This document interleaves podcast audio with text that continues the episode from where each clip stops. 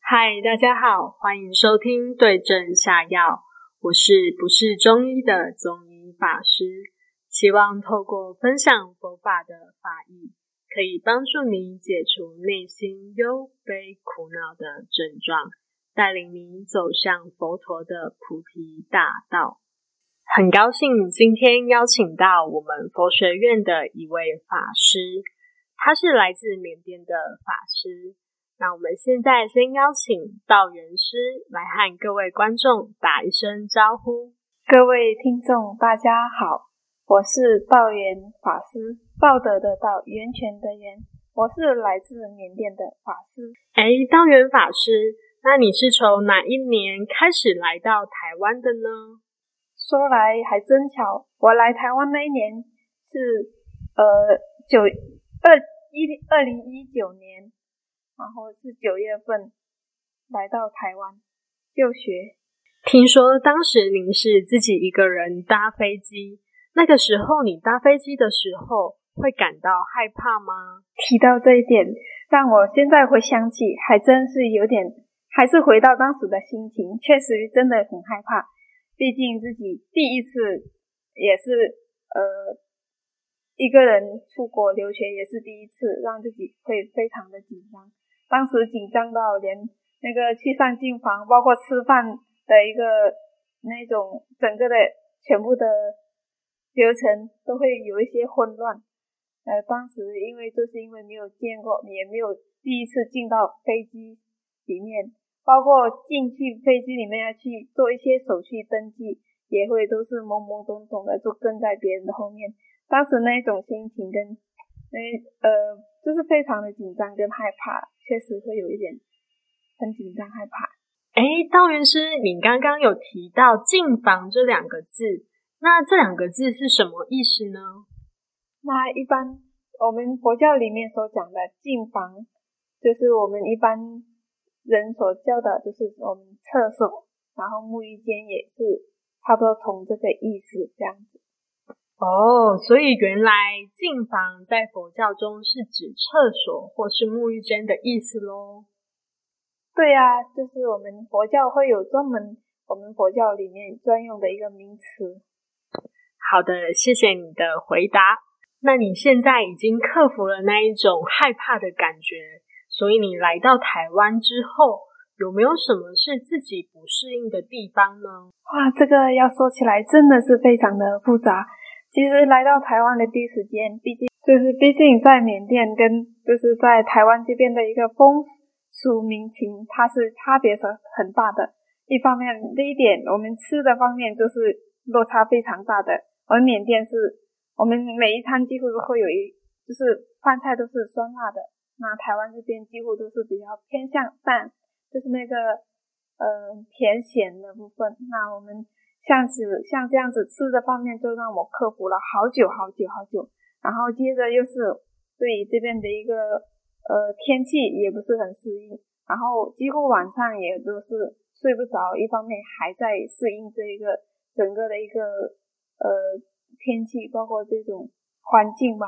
因为在缅甸其实就是呃它是我们那边算比较凉，但是这边会有一点比较潮湿。说冬天呢，就是会非常的冷。冷到会怎么穿到穿多少衣服，感觉特还是会觉得很冷。那像在缅甸的话，不会是冷到像这样的程度。所以，包括这样这两种方面，就让我克服了真的好久好久，直到现在算是克服了好多。哦，所以东南亚国家真的都是喜欢吃又酸又辣的。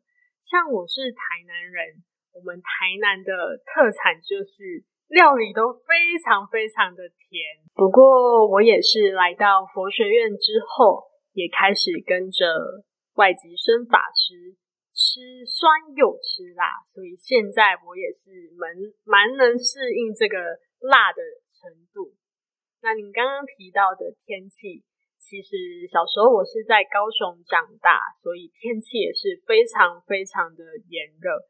所以刚来到嘉义的时候，就想说，哇，这个天气怎么跟高雄没有两样？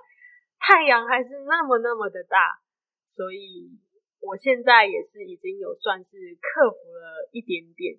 那希望未来你在台湾还有一年多的日子，可以好好享受台湾的热情。那道元法师，你？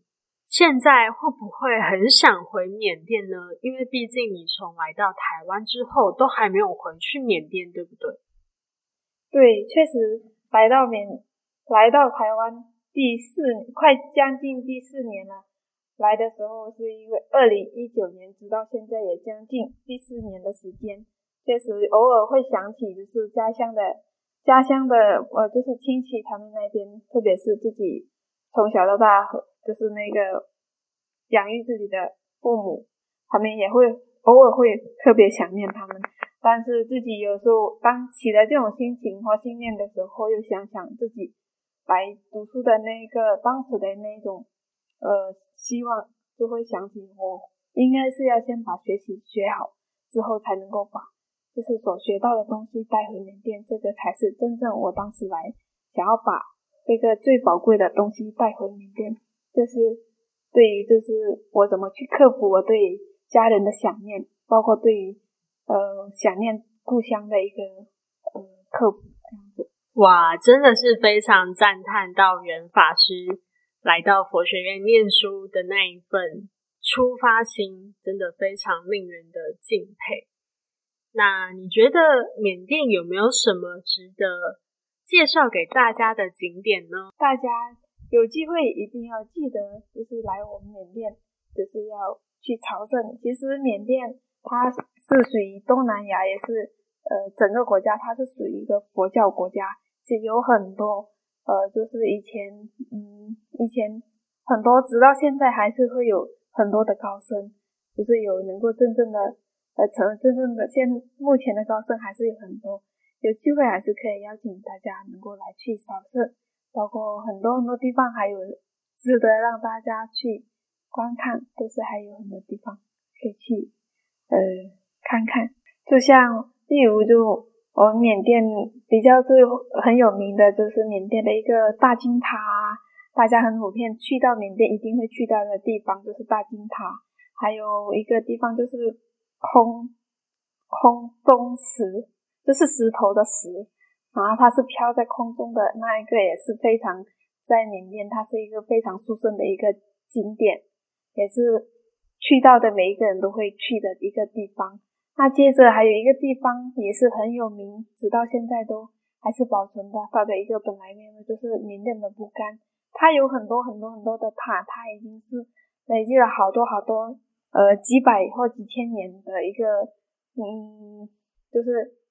以前古代那时候的留下来的一个佛教的塔，就是当时当时缅甸皇帝他们所盖所盖的那些塔，到维持到现在，它也是整个缅甸最值得我们去呃观赏跟去留意嗯旅游的一个景点。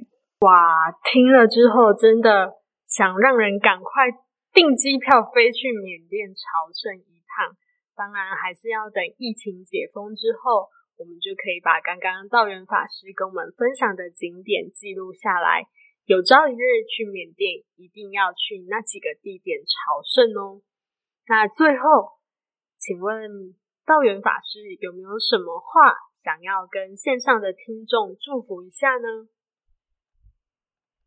听了这么多，嗯，大家就是有兴趣的话，可以，呃，就是随时就是找我联系。然后来到缅甸呢，也可以来找我，就是我们可以做一个，呃，我来缅甸也被台湾人照顾，那种那份的热情让我感受到了，好像这个就是第第二个自己的故乡。所以去到回，如果有人就是大家有要去缅甸旅游的话，也可以随时找我，这样子让大家可以更深入的去让介绍为大家介绍缅甸值得去旅游的点。听了这么多，感受感谢大家的一个聆听。然后，如果大家觉得很喜欢或有什么样的疑问，可以在下方留言或转发，谢谢。真的很感谢道元法师跟我们热情的分享缅甸故乡这么多精彩又值得推荐给大家去的地点。那相信台湾真的是道元师的第二个故乡，台湾人的热情一定会让道元师永远都记得这一份温暖。感谢大家的收听，下次我们同一时间再相见喽。